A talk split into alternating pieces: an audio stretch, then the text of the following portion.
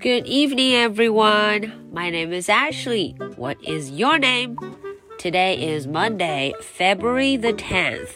Are you ready for tonight's story? Let's do it. There was an old lady who swallowed Fly Guy. 小朋友们晚上好，我们今天的故事正式开始喽。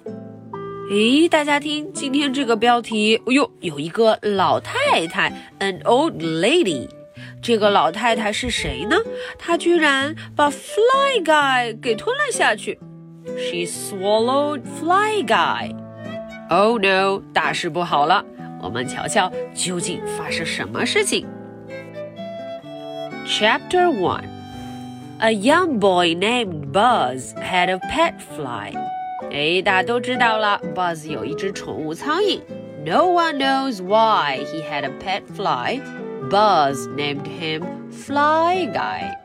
所有人都知道他有这么一只宠物苍蝇，可是大家都不知道怎么来的。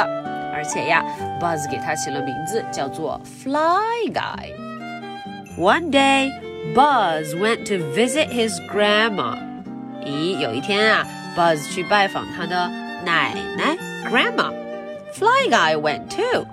Fly Guy 也跟着去了。Grandma was happy to see Buzz. 哦，瞧瞧，Gru 这个 Buzz 的奶奶好高兴啊，她跑着出来的。She ran to hug him. 她呀跑着出来，想要拥抱他。Hug，拥抱，要拥抱 Buzz 这个小朋友啦。Hi, Grandma, said Buzz. 咦，Buzz 马上就打招呼。Hi, Grandma. I want you to meet my pet. 呃哦，他这句话还没有说完呢。他说了：“我想要你见见我的宠物，Meet my pet。” Oh no！大家瞧，图片上面 Fly Guy 怎么了？Grandma said，呃哦，Grandma 怎么了？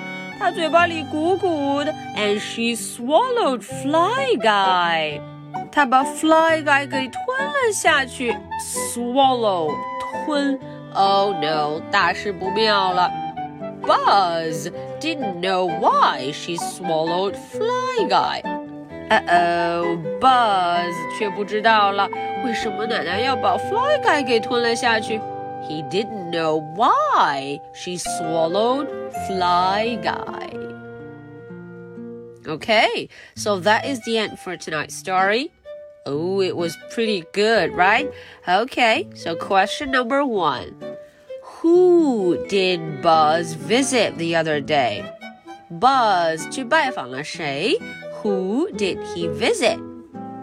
Question number two Where is Fly Guy? Oh, do you know that? Where is Fly Guy? Okay, so this is the story for Monday, February the 10th. My name is Ashley. What is your name? So much for tonight. Good night. Bye.